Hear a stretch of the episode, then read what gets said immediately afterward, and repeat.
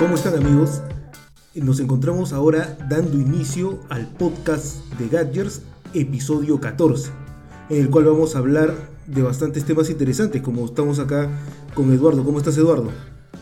Hola, ¿qué tal Raúl? ¿Cómo están todos amigos de Gadgers? Estamos mm, iniciando una nueva semana, un nuevo podcast con algunas novedades para contarles, así que vamos, vamos a hablar tanto de notas nacionales como internacionales. Efectivamente, vale decir que vamos a hacer, digamos, los principales acontecimientos que ha estado desde el 7 de junio al 15 de junio aproximadamente, ¿no?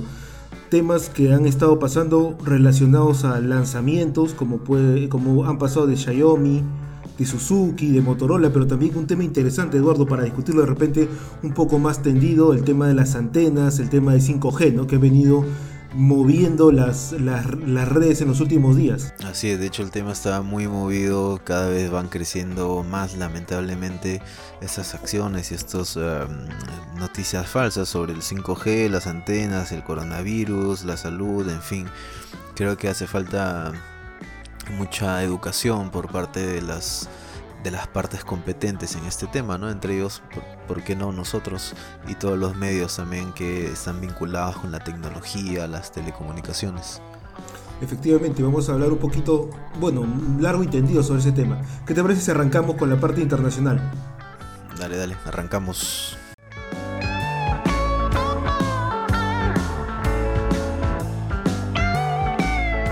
A ver, eh, tenemos eh, en la semana eh, OpenSignal, esta empresa consultora que nos brinda datos de lo que son las mediciones en Internet, lanzó un reciente estudio, ya habían hecho un estudio preliminar, lanzaron un estudio complementario de cómo se está comportando el tráfico en las redes móviles durante toda esta etapa de cuarentena, ¿no? Es interesante, digamos, ver cómo el estudio te abarca desde las desde marzo hasta mayo, cómo está el comportamiento y básicamente sacan un promedio de cuál era la media de las nueve primeras semanas del año y cómo han ido creciendo semana a semana. Ahí está lo interesante de esto, es que también los que quieran tener el dato ahí y recoger la información para sus análisis particulares, semana a semana cómo ha ido cambiando la velocidad 4G de descarga de, los países, ¿no? Particularmente nosotros hemos posteado y hemos puesto ahí en nuestras redes eh, lo que es de la región Sudamérica, ¿no? Entonces, eh, lo interesante, y para empezar ya con la discusión de ese tema, es que, eh, por ejemplo, los dos primeros países que salen en el ranking, o otra vez, hablando solamente de Sudamérica, Brasil y Argentina, se ve ahí el semana a semana como desde marzo hasta mayo, finalizando mayo, si bien es cierto, tienen un remesón en la velocidad de descarga 4G, poco a poco se levantan. Y incluso ahora, al, cierre de mayo, tienen velocidades en un 10 o un 20% superiores a la que le registraron al inicio de año. Caso contrario pasa, y hay que decirlo ahí, mencionarlo, con países como Perú, eh, Uruguay y también está ahí Ecuador, que son países en los cuales se ha tenido un remesón fuerte justamente la segunda semana de marzo y ha costado salir poco a poco, poco a poco, y todavía en, el caso de, en el caso de Perú todavía estamos en negativo referente a, lo que se había medido originalmente al inicio de año. Todavía falta recuperarnos, pero eh, estamos ahí penúltimos en la tasa de recuperación de velocidad. ¿no? Un dato ahí para, para tenerlo, lo hemos posteado también en nuestras redes. Eh, y de los ocho países estamos penúltimos, ¿no? Ahí habrá que analizar, habrá que ver qué es lo que está pasando también. Sí, sí, bueno, de hecho que estos patrones son muy, muy interesantes. Y bueno, yo creo que se debe también en parte a que las personas están migrando más al, internet fijo. Em, bueno, no tengo, creo que todavía no hay publicada data respecto a la mayor contratación de, redes fijas. Recordemos que em, muchas veces las personas pues pasan más tiempo en la calle, en el trabajo, donde incluso tienen wifi y pues tal vez no tienen planes o no tenían planes de internet fijo, eh, digamos, eh, con velocidades adecuadas o tal vez tenían por ahí algún servicio prepago o algún servicio de, velocidad limitada y yo creo que ahora el tráfico está migrando más hacia la red fija.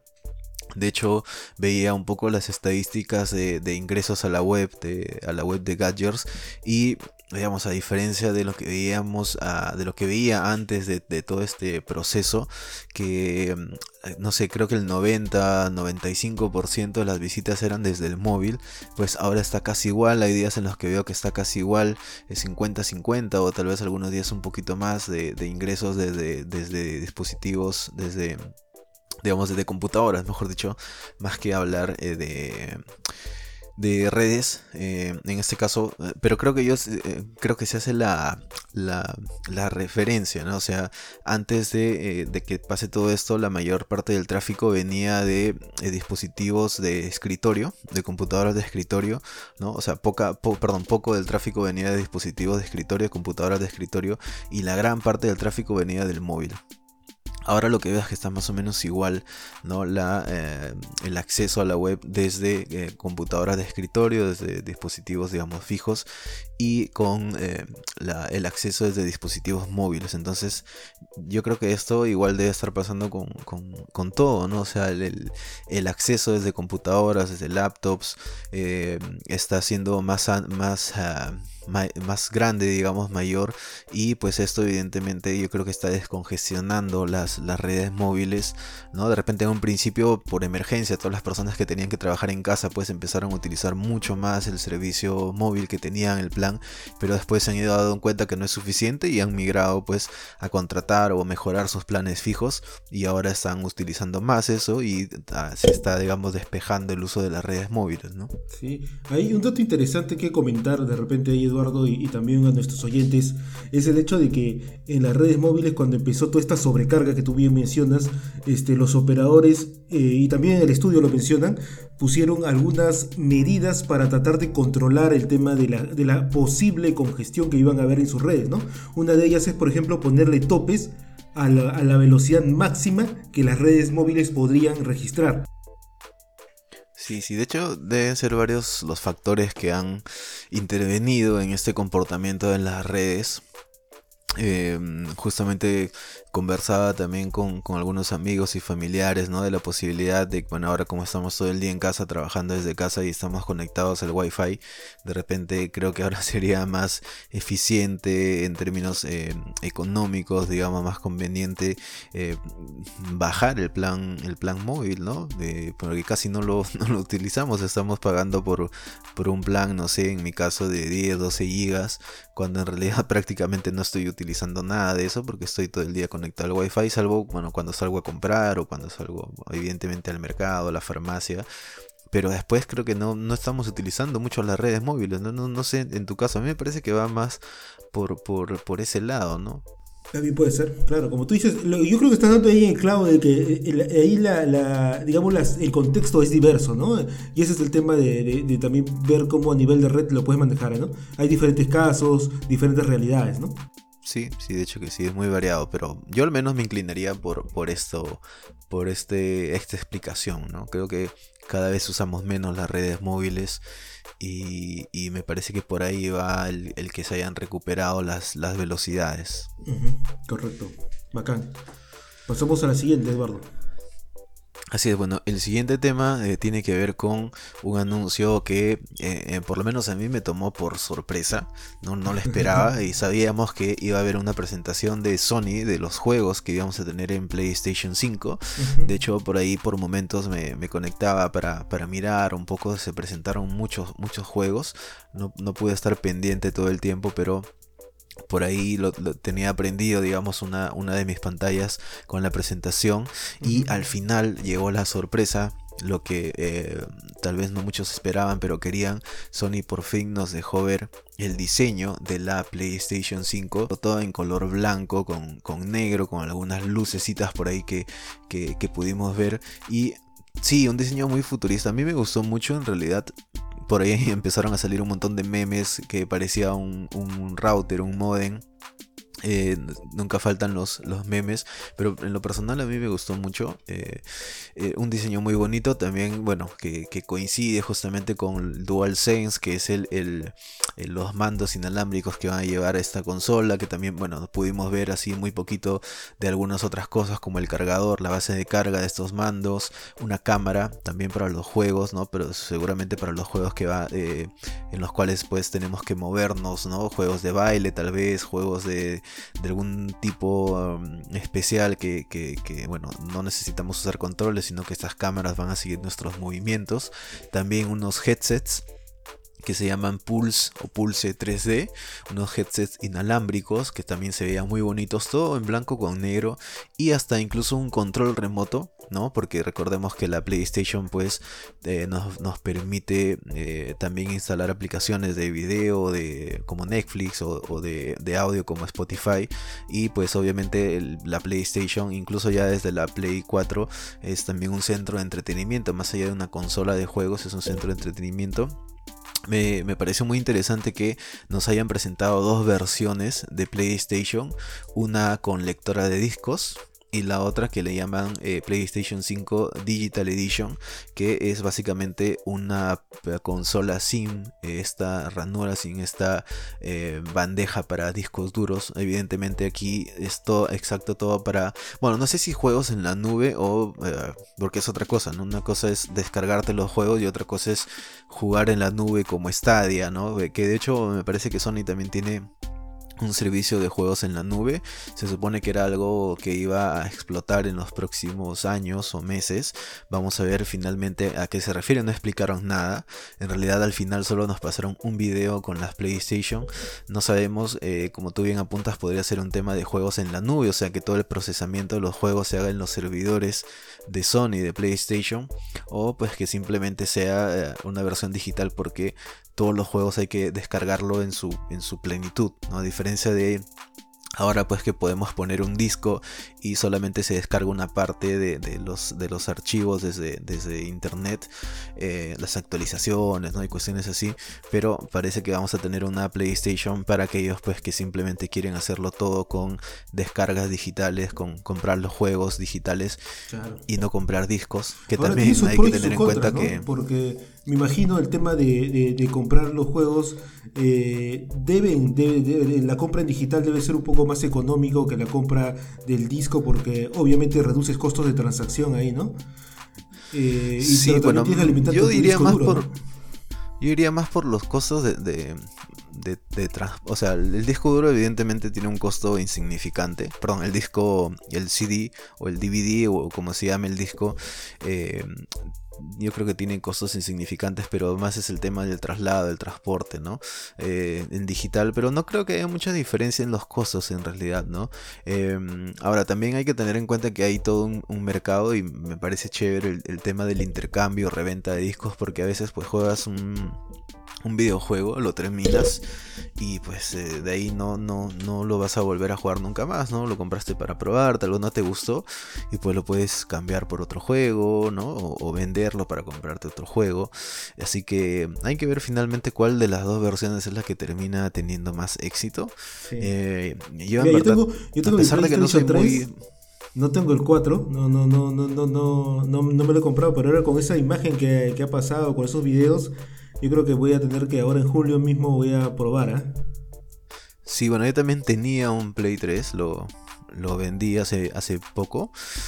Eh, pero sí, o sea, no soy muy, muy gamer, digamos. Em, mm, pero sí he tenido la oportunidad de jugar, creo que desde el primer play.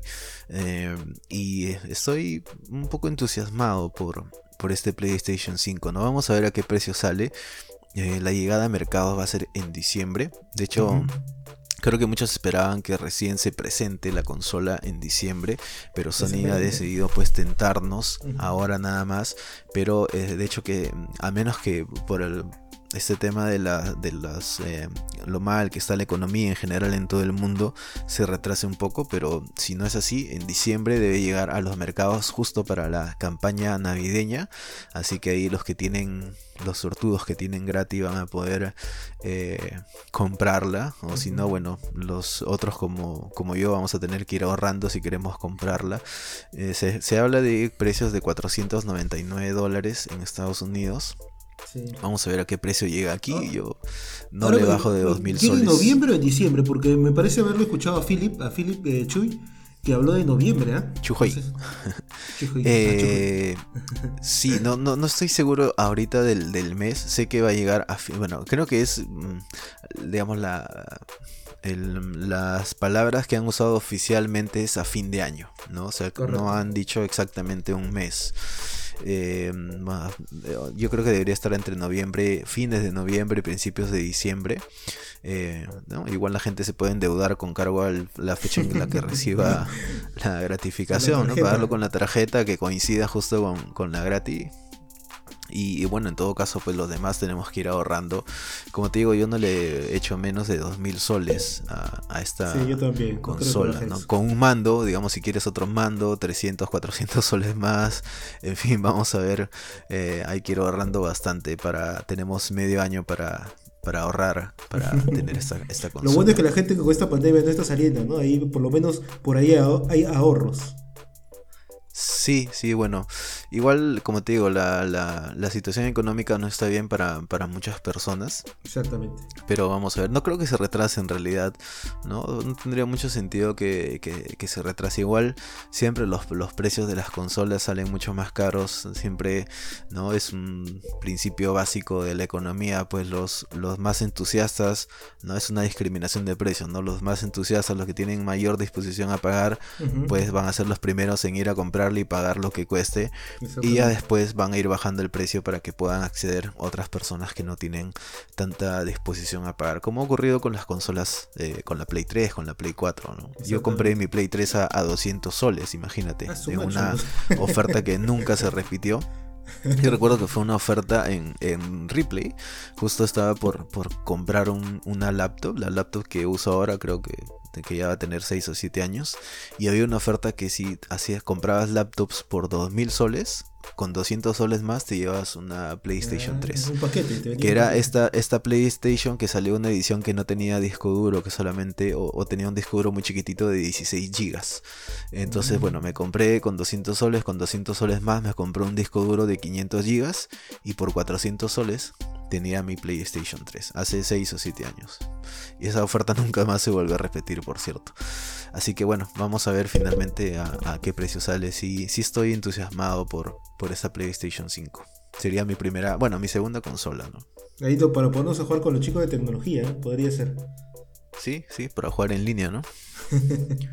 a ver, pasamos al ámbito nacional, Eduardo. Así es, eh, al ámbito nacional y aquí hay que eh, mencionar primero una, vamos a hablar de dos presentaciones que ya se han dado y de una que se va a dar esta semana, justamente vamos a empezar por, por esta, una presentación local que es la presentación de la serie Redmi Note 9. Eh, Xiaomi que va a ser este, este día miércoles, miércoles 17, por la página de Facebook de Xiaomi, Xiaomi, y va a ser a a través del Facebook, como decía, a las 8 de la noche. Así que los que estén interesados, seguramente vamos a conocer los precios locales de estos dispositivos, ¿no? Que continúa, digamos, la, saga, ¿no? De hecho, como, como dice el, anuncio, la leyenda continúa, ¿no? Esta serie es una de las más populares de Xiaomi, la serie Redmi Note, ¿no? Dispositivos que de, gama media, que combinan prestaciones interesantes a precios eh, bastante también atractivos, ¿no? Para el mercado local, sobre todo. Va a ser el miércoles, repetimos entonces, el miércoles a las 8 de la noche. Este miércoles 17 a las 8 de la noche por la página de Facebook de Xiaomi. Obviamente transmisión eh, en vivo, ¿no? ¿no? No pueden haber eventos por estos días, así que va a ser una presentación a través de Facebook. Son dispositivos bastante interesantes, se ha modernizado el diseño, ¿no? En lugar de tener un notch, ahora tenemos la pantalla incrustada, perdón, la cámara incrustada en la pantalla. En las cámaras también tenemos un arreglo en la parte posterior con, con cuatro, cuatro sensores cuatro lentes que digamos esta forma me, hace acordar un poco a sobre todo en el, en el Redmi Note 9 eh, me hace acordar un poco al, Mate 20 ¿no? el Mate 20 Pro que tenía las cámaras en la parte de atrás en, un, pequeño cuadrado con las esquinas redondeadas. Y, bueno vamos a esperar. Creo me parece que vi que iba a haber algunos sorteos así que bueno los, los interesados en conocer el celular o en ganar algo pues este conéctense ahí en la página de Xiaomi Perú que vamos a tener eh, novedades esta semana. Y Xiaomi, recordar, eh, como habíamos comentado eh, semanas atrás, que Xiaomi era uno de los pocas empresas que en todo este tema de la importación de terminales estaba creciendo, ¿no? A pesar de las condiciones un poco complicadas por el tema de la pandemia, Xiaomi estaba creciendo y, parece que se viene con todas, ¿no? Así que, como tú bien dices, estar atentos, es posible que venga con buenos precios, algo rompedor, entonces eh, conozcamos ¿no? con lo que viene y, más aún si te viene con sorteos para los que estén presentes. Así es, así que atentos todos, que siempre conocer cosas sobre los dispositivos de Xiaomi es muy, muy interesante. Ahora, ahora, en la segunda nacional tenemos el caso de, de, una presentación de autos para comentar acá también. Yo creo que esto cae a pelo, esta presentación de autos de la marca Suzuki, el modelo Expreso. Eh, cae a pelo, digamos, con el contexto de que ya estamos empezando a reactivarnos económicamente, la gente está empezando a ir a sus trabajos, va a tener que empezar a moverse más y tiene que cuidarse, ¿no? La gente, eh, en muchos casos, muchos amigos, muchas amigas, este, ahora que ya empiezan a, a, ir a sus oficinas, están buscando y no tiene auto, están buscando ver una forma en la cual puedan tener un auto porque les da un poquito de temor de repente ir en un medio público, ¿no? De momento hasta que las cosas no estén tan controladas. Entonces, yo creo que de repente ahí cae esto porque Suzuki lanza esta semana el Expreso, estamos hablando de un auto de motor pequeño, un motor digamos económico de, un litro, eh, un caballo de fuerza, 67 caballos de fuerza. Eh, es un modelo medio SAP, eh, o sea, medio deportivo, pequeño. Eh, lo veo bastante pues, sólido en el, tema de la forma. Se, ha visto bastante. Eh, habría que tocarlo, no, hemos, no hemos estado en la presentación. Ha sido también en línea. Pero se ve bastante fuerte el carrito, compacto, algo deportivo, robusto, deportivo. Y lo que me parece interesante es que viene con, digamos, un poco preparado para lo que son las carreteras acá en Lima, ¿no? Eh, por ejemplo, tiene una altura bastante interesante de piso al chasis de aproximadamente 18 centímetros, o sea, es un carro altito, o sea, no un carro altito que te permite, digamos, ir por Lima, por los baches, cosas, pistas que no están tan bien cuidadas, eh, cuidando que no se raspe tu chasis, ¿no? Eh, viene con algunas cosas interesantes como una pantalla táctil de 6.5, Bluetooth, cámara de, de sensores de retroceso, es importante, ¿no? Para que no te choques, no malagres la parte de atrás de tu auto. Y como te decía Eduardo y también para los oyentes, viene con precios interesantes porque es un carro económico, ¿no? El tema de tener un motor de, uno, de un litro es un motor económico, básicamente para moverte dentro de la ciudad de Lima, ¿no? Porque también para viajes ahí podría complicarse un poco el tema, pero habría que verlo, ¿no? Pero, pero digamos, es un motor de un litro con precios en dos versiones.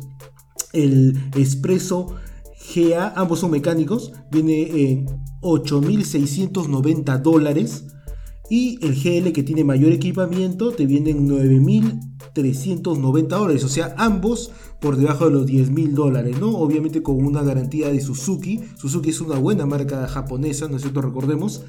Y lo está trayendo Derco acá en Perú. Entonces, eh, habrá que verlo en persona, habrá que tocarlo. De repente también cuando ya se levante todo esto vamos a poder eh, verlo un poco más de cerca el carrito. Pero por, por imágenes se ve bastante interesante Sí, sí, me, pareció un, auto bastante interesante. como dices, el precio está, está bastante bueno. De hecho, que ahora mucha gente va a tratar de evitar transporte público. Eh, y evidentemente, pues este carro creo que está al, alcance de, bueno, no de todos, pero sí de, de, varias personas. El diseño está bonito. De hecho, parece una especie de camioneta compactita, ¿no? Es un, un carro que está, está muy, muy agradable, me pareció muy bien. como tú dices, es económico también el consumo, así que no solamente cuesta ah, barato, digamos, el, el vehículo en sí mismo, sino que además el gasto mensual que te va a generar también va a ser eh, pequeño y también, bueno, es un auto pequeño, fácil de estacionar, creo yo. Bueno, no, no yo no manejo, pero entiendo que un auto pequeño es mucho más fácil de, de, manejar y, de estacionar, ¿no? Entonces creo que es una opción muy interesante de, de Suzuki. De hecho, si no estuviéramos en esta situación, lo, pediría para hacer un test drive, ¿no? Eh, obviamente manejando tú y yo, yo guiando con Google Maps, pero, eh, pero sí, me parece, me parece una muy buena opción, así que ojalá que sigan llegando también más de estas opciones. De hecho, siempre cuando he pensado en algún momento comprarme un auto, he pensado en autos así pequeñitos, compactos, ahorradores, ¿no? Los estos creo que les llaman los city car, me parece, estos, estos carros que son pequeños justamente porque se adaptan a las ciudades, a la congestión y, hay colores muy interesantes también. No, no, no sé si todos estén disponibles en el Perú, pero, pero muy bien, ¿no? Creo que no, no hablaron mucho de qué tecnología se incorpora en temas de entretenimiento. Esto, por ejemplo, no se incorpora eh, eh, Google, eh, digamos, Google Auto o, Apple CarPlay o Apple CarPlay. no sé, probablemente no los incorpore. Creo que, No lo mencionaron, ¿no? Habría que verlo. Sí, pues. Esperemos pues cómo se posiciona el carrito y, también cómo es su esquema de ventas, ¿no? Eh, de repente también viene con facilidades, pero de ya el, precio está bastante interesante. ¿eh? Por, para, ese, precio un Suzuki, con, con, las garantías que te da un carro japonés como Suzuki, está bien. Sí, sí, de hecho que sí. Y bueno, pasamos a el siguiente tema.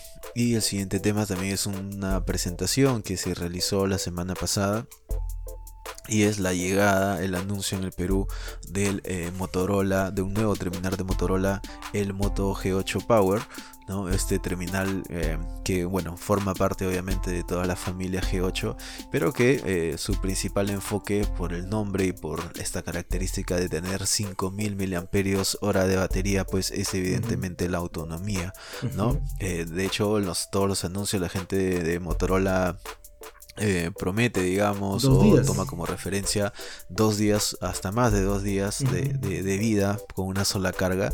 Eh, y bueno, de hecho, parece bastante probable considerando pues que se trata de un terminal de gama media, ¿no? que bueno, cuenta con pantalla solamente en, Full HD, con un panel IPS, que tiene un procesador pues de gama media, como es un Snapdragon 665 Viene con Android 10, ¿no? Eh, tiene tres cámaras en la parte posterior, ¿no? Una cámara eh, principal, digamos, gran angular, un telefoto y también un ultra gran angular y además de un lente macro, perdón, son, son cuatro cámaras. Cuatro cámaras. Que tiene, eh, de hecho, el terminal. De hecho, acá lo, estamos probando también para pronto tener la, la reseña, ¿no? Vamos a ver el tema de la duración de la batería. Bueno, tiene 4 GB de memoria RAM, así que debe ir fluido, ¿no? Eh, por lo menos para operaciones básicas, la memoria interna es de 64 GB, ¿no? El zoom óptico, ojo que es de, dos aumentos, ¿no? Evidentemente no estamos en la gama alta, no podemos pedir 5 eh, o, 10 aumentos como tienen otros, otros equipos, pero eh, me parece bastante adecuado. El precio era de 829 soles, y pues eh, está llegando ya en, operadores. Perdón. ¿Venía con alguna promoción? No recuerdo.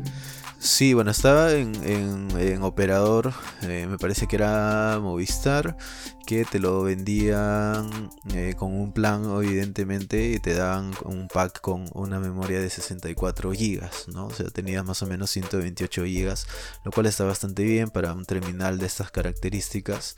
Em, vas a tener para, para un buen tiempo de uso con ello. Y pues vamos a ver finalmente eh, qué resultados da este terminal a nivel de cámaras. Evidentemente a nivel de batería esperamos mucho. Vamos a ver qué tan bien rinde las cámaras. Me gusta mucho el sonido también, que es el sonido estéreo y tiene certificación Dolby. Eh, así que vamos a ver qué también también va en, en, ese apartado, ¿no? En qué tan bien, qué tan potente y qué tan bien sobre todo suenan los Resaltaron, eh, eh recuerdo en la, presentación el tema de que la incorporación de su de su cámara macro, ¿no? Porque te permite hacer fotos cercanas con gran detalle, ¿no? Que es lo que en las redes ha estado un poco golpeando, ¿no? Como también otro de sus, de sus caballitos de batalla, ¿no? No sé si sería interesante ir probarlo también con la, con la macro. Sí, sí, bueno, los lentes macro son, son interesantes para, para alguna que otra foto. De hecho, no es algo que vamos a utilizar todo el tiempo. Eh, yo, yo, diría, le, pondría más eh, eh, esfuerzo. Vamos a ver que también rinde el, el telefoto y el ultra gran angular, ¿no? Siempre el, tema del zoom y el tema de gran angular que no distorsione mucho, que no se pierda mucha calidad, pues siempre, siempre termina siendo interesante porque además tanto el telefoto como el ultra gran angular tienen menor, una menor apertura, entonces no tenemos tanta captación de luz como tiene el sensor principal, así que Vamos a ver finalmente cómo va por ahí. Y el macro, pues bueno, para hacer una que otra foto interesante, a objetos muy pequeñitos, a flores por ahí, algo, algo, especial. No es algo, creo yo, que vamos a utilizar siempre. Pero sí, el telefoto ultra gran angular y el principal o gran angular, sí, de hecho, además del selfie también, ¿no? Que deberían darnos buenos resultados. espero que nos den muy buenos resultados particularmente esas innovaciones que pone este Motorola de, agregar alguna innovación particular dentro de esta gama media me parece interesante. Por ejemplo, uno de mis teléfonos es, tú sabes, el G8, eh, el G8 Plus, ¿no? Entonces, este, ahí me gusta mucho también jugar con la, con la Action Cam, que es la que, la que, la que incorpora y me está dando interesantes resultados ahí para grabar algunas cosas con la familia, un paseíto que otro. Con la Action Cam se ve bonito, se ve interesante, agradable. Y, hasta ahorita no he tenido problema. Yo lo voy a tener, creo que el, eh, eh, mi, G8 lo tengo ya cerca de 7 meses. Y, y para qué, ¿eh? es bastante, no me puedo quejar para nada. Más bien este, está pasando con buena nota el examen. Sí, sí, creo que le ha estado poniendo un poco más de esfuerzo Motorola a las cámaras, que era algo en lo que se había estado quedando. Vamos a ver, eh, creo que después del G8 Play, este es el segundo equipo de la familia G8 que prueba, así que vamos a ver, vamos a ver qué tal rinde con, obviamente considerando la gama en la que compite, ¿no? Le vamos a pedir evidentemente las mismas fotos que a terminales de la gama más alta. Así que siempre, siempre teniendo en cuenta eso, ¿no? Entonces, solamente para que quede como claro, de repente algunos eh, de nuestros oyentes ahí no lo tienen claro, si quisiéramos ordenar en tema de prestaciones eh, eh, a las tres que ahorita están en el mercado, los 3 G8, estaríamos con el Play, el Power y por arriba el G8 Plus, ¿no es cierto? Sí, pero me parece que el G8 también estaba por acá o no, no recuerdo. Claro, el, G, sí, el G8 secas. El G8 secas no lo he visto, ¿ah? Entonces si me parece que no. Ah, bueno, para revisar, ¿no? Para revisar. Sí, sí, sí, pero bueno, claro que sí, de hecho el, G8 Play es el más modesto de, todos, tiene 2 GB de memoria RAM nada más, un procesador MediaTek me parece, no, recuerdo bien, de hecho tienen la reseña ahí en, nuestro canal de YouTube y en la página web, em, no recuerdo bien ahorita, me parece que 2 GB de memoria RAM si estoy seguro, no recuerdo si el procesador es MediaTek, pero claro, en este caso era el más modesto, luego tenemos el G8 Power que está como decía más enfocado en la batería en aquellas personas que eh, tal vez no quieren las mejores prestaciones de esta familia ah, pero que están mucho más preocupados por la, por la batería sobre todo. Y después ya vendría pues el plus que digamos que es el más completito de toda esta gama G8, eh, de Motorola ¿no? el Moto G8 exactamente, genial entonces, Eduardo, dejando estas noticias de Motorola, pasamos allá al último tema y que de repente ahí tenemos para extendernos un poquito más por las implicancias que tiene el tema, ¿no? ¿Te parece? Sí, sí, a ver. Empieza tú comentando sobre este tema. Eh, mira, eh, bueno, todo este tema aconteció a partir del 11 de junio en que en unos pobladores en Juliaca Huancavelica, perdón, habían este, secuestrado a, los trabajadores de una empresa, particularmente Gilad, ¿no? La empresa era eh, aduciendo de que, digamos, esta, esta empresa estaría instalando antenas 5G y que obviamente los pobladores atribuían algún tipo de, de, contagio de coronavirus por ese tipo de antenas 5G, ¿no? Digamos, esa es la noticia. Eso pasó el 11 de junio. El 13 de junio eh, liberaron a estas personas, trabajadores de la empresa, eh, que habían secuestrado gracias, a, gracias a, digamos, unas gestiones ahí con el Ministerio de Transporte, me parece, y, representantes de la empresa. Y digamos, dio mucho que hablar ese tema porque eh, se recoge un poco todo, todo el tema de que combinaba 5G y coronavirus, ¿no? El COVID-19, lo combinaba ahí. Entonces ahí hay muchos puntos que aclarar. Por ejemplo, eh, a lo largo de la semana también diferentes instituciones empezaron a promulgarse. El ministerio dijo que no tenía nada que ver con el tema de 5G y, el coronavirus. Eh, la Asociación de, Infraestructura, AFIN, ¿no? también ah, se promulgó al medio dando el diagnóstico de realmente cuánto es la brecha de infraestructura y de conectividad de que, de, que hay en Perú. Por ejemplo, ahorita tenemos 4.5 millones de peruanos que no tienen ningún tipo de conectividad, nada de nada. Y ellos son los que quieren, digamos, requieren esta conectividad. Estamos hablando de una brecha de infraestructura de 30.000 antenas que faltan instalar todavía, ¿no?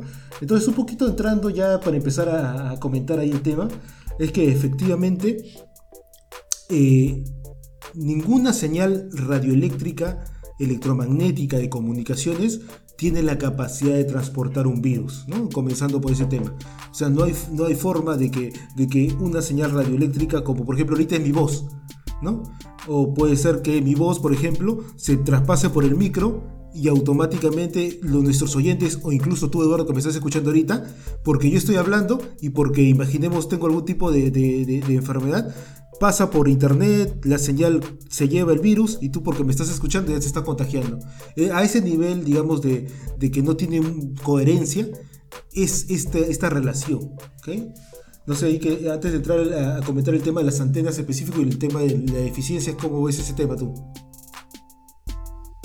Sí, bueno, de, de, hecho es muy preocupante lo que ha ocurrido esta semana. Yo en realidad pensé que eh, era un tema de otros países donde, donde sí tenían 5G, ¿no? O sea, de hecho, los que estamos informados sabemos que no hay ningún tipo de problema, que no hay ningún tipo de riesgo, pero digamos, de alguna manera esperaba que si se presentan estos casos de violencia, pues sea donde realmente exista 5G. Pero resulta pues que acá en el Perú que no tenemos 5G, que ni siquiera tenemos eh, bien implementado el 4G, ha empezado también a circular todas estas noticias y hubo este problema de secuestro a personas. O sea, en verdad la situación está llegando a extremos que no se debería permitir. Eh, yo creo que ah, eh, ahí, como decía al, principio, eh, la labor de docencia que deben hacer empresas, instituciones públicas, medios de comunicación y cualquier persona en realidad que esté bien informado debe ser muy grande esta labor, ¿no? esta labor de, informar, de, hablar con, lo que está demostrado en realidad científicamente y con lo, incluso la lógica, ¿no? Es, creo que no tiene lógica pensar pues que los virus, las bacterias, ¿no? seres vivos o, en este caso eh, los, los, virus que me parece que son moléculas se puedan transportar por las ondas electromagnéticas. ¿no? si fuera así, creo que ya eh, ya nos podríamos, ya, no necesitaríamos buses ni autos, ¿no? Nos, teletransportaríamos nosotros mismos a través de las, de las ondas electromagnéticas. Tal vez algún día se pueda hacer eso, no lo sé, pero por lo menos ahora es, es imposible, ¿no? Entonces, sí, creo que es un tema muy peligroso y, me parece bien que he visto, sobre todo el Ministerio de Transportes y Comunicaciones, tomar en este caso, digamos, el toro por las astas con comunicaciones. veía por ahí algunos directores del MTC haciendo charlas en, YouTube, brindando entrevistas, aclarando estos temas que en principio no hay 5G aquí en el Perú, no hay antenas, se han hecho algunas pruebas, pero es eh, creo que sabemos que es los operadores que han hecho pruebas se han puesto una antena en su local y han corrido la prueba ahí, pero no es que hayan antenas desplegadas por las calles, ¿no? Efectivamente. Y justo ahorita estás tocando, y, el segundo punto de análisis que había separado es el hecho de que, y analizando otra vez lo que había pasado con esta empresa y el secuestro, es que efectivamente los trabajadores de esta empresa fueron a hacer mantenimiento a este site. Este site es como el, sitio, la ubicación donde está toda la antena, con su banco de baterías, con su rejita que los, le da protección, ¿no? Y sus celdas fotovoltaicas. Los pobladores quemaron todo este site, ¿no? Pero este site ni siquiera era de telefonía móvil, sino era un nodo de transporte, era como un puente. Ese, este site permitía unir dos nodos más de comunicación. Entonces, al, romper este nodo puente, un montón de nodos que dependían del transporte para atrás empezaron a caer un montón de centros poblados dejaron de, comunicarse de telefonía móvil porque justo ese nodito era el puente, el medio de conexión, el nexo con el resto de, la red de transporte. ¿no? Entonces, tú has dado en el clavo ahí decir, ahorita, de manera oficial, no hay ninguna antena 5G en el Perú y lo que especialmente, específicamente los pobladores estaban alegando que era una antena 5G, era un nodo que ni siquiera era de telefonía móvil, era un nodo de microondas, de que es de transporte, ¿no? Ese era el segundo punto, que es importante tenerlo en cuenta, ¿no? Que este, hay que, digamos, tener un poquito más de información, como tú dices, y ahí vamos a de repente trabajar todos unidos, ¿no? Tanto los medios, las instituciones públicas, las universidades, la academia en sí, para tratar de trasladar este mensaje y se trate de que mayor cantidad de gente comprenda todo este tema, ¿no? Particularmente, de repente ya entrando ya al siguiente punto, Eduardo, ahí para comentarlo, es que nosotros publicamos también en Gadgets este, una un símil, un comparativo, por ejemplo, de cómo es que realmente las ciudades comprenden todo este tema, todo el tema de las antenas y la importancia que eso tiene para el desarrollo, ¿no? Nosotros muchas veces nos quejamos de, hoy estamos en un país que no tiene mucho desarrollo, que no hay muchas oportunidades o que de repente hoy tenemos poca calidad de servicio porque no podemos trabajar, no podemos estudiar porque se corta el internet. Pero efectivamente, y ahí lo pueden cotejar ustedes, en las ciudades más avanzadas, eh, por ejemplo Tokio, Londres, incluso en la región Sao Paulo, Santiago, y estas son las cifras de 2016, un poco para que tengan el, comparativo, eh, pero por ejemplo en Tokio hay 90.000 antenas solamente para Tokio de telefonía móvil. En Londres hay 30.000.6 antenas para telefonía móvil. En Sao Paulo 12.000 antenas y en Lima en ese momento había solamente 3.5 mil antenas. Entonces, esto hace que mientras más personas compartan la conexión con una antena, porque recordemos que la telefonía móvil es un medio de conexión compartido, mientras más personas se requiera conectarse a una antena, eh, la calidad que tú tienes que compartir este recurso va a ir para abajo. Entonces, Tokio hace muy bien, los países avanzados hacen muy bien en regar más bien toda su ciudad un montón de antenas, de tal forma que también al regar más este, territorio geográfico cubierto con estas antenas, obviamente la potencia que cada una de estas antenas tiene para cubrir la zona geográfica es más chiquita, ¿no? Si tú tienes menos antenas, tienes que cubrir más zonas más grandes, porque tienes que cubrir todo tu territorio. Entonces, eh, tienes que crecer la potencia. Y ese es, la, digamos, el paradigma que tienen estas, estas grandes ciudades y en las cuales nosotros tenemos que replicar efectivamente. Así es, o sea, de hecho que sí, o sea, es un tema en el cual estamos eh, bastante retrasados ya de por sí, como para en realidad pensar en impedir la instalación de antenas. Yo creo que sí eh, es necesario tener más antenas. Esta comparativa que, que, se publicó en, nuestras redes sociales, digamos, nos muestra eh, de hecho qué tan lejos estamos y, finalmente pues mucha gente pide mejores servicios pero a la vez se oponen a las antenas o, no están enterados tal vez que necesitamos más antenas para tener un, mejor servicio. Así que es muy importante tener más antenas. Eh, obviamente nos va a tomar mucho tiempo o tal vez sea imposible eh, ponernos a la par que los ejemplos que mencionas como Tokio, Londres, pero tal vez intentemos alcanzar a Chile, ¿no? Creo que debería ser el primer paso que deberíamos tomar como sociedad, estar todos juntos. Eh, eh, hay muchos estudios que demuestran el impacto de las telecomunicaciones en el Producto Bruto Interno, en la productividad, en la economía de los países. Y pues si no nos ponemos a la par de, nuestros, de los otros países, pues nos vamos a ir quedando y vamos a, vamos a, perder la oportunidad de alcanzar un mayor desarrollo. Efectivamente, Eduardo, ahí coincides. Y, digamos, esta semana, eh, esta fue el mensaje que lanzamos, es uno de, digamos, de diferentes eh, mensajes que vamos a ir eh, publicando y, tratar de, como tú bien dices, adoctrinar este tema, ¿no? Entonces, están atentos un poco a, las, a, los datos que vamos a ir lanzando esta semana también para que vayamos comprendiendo todos en conjunto y de la mano sobre la importancia de las antenas y de la telefonía móvil. Así es, así que esperemos que eh, logremos el objetivo, ¿no? Que se logre el objetivo de pues eh, educar y eh, de esa manera promover el mayor desarrollo también. Listo, Eduardo, yo creo que ya, ya vamos, vamos por cerrado, vamos cerrando este, este episodio, ¿te parece? Sí, sí, creo que ya eh, hemos hablado largo y entendido, largo y tendido sobre algunos temas sobre todo. Eh, y bueno, estaremos seguramente con, más novedades la próxima semana, con lo que vaya ocurriendo en los próximos días. Así que eh, bueno, les agradecemos a los que siempre escuchan el podcast y bueno, también esperamos que, nos ayuden compartiéndolo para que más personas puedan escuchar y, continuar con esta, este pequeño proyecto dentro de Gadgets, ¿no? Este complemento a la web, a las redes sociales y el canal de YouTube. Efectivamente. Eh, nada, pues nada, pues, nos vemos en el siguiente episodio y sigamos comentando y estar atento de todo lo importante que pasa en la tecnología, porque de todas maneras impacta en nuestro desarrollo y en nuestro país. Por mi parte, me despido y ya nos estamos viendo. nos vemos. Cuídense.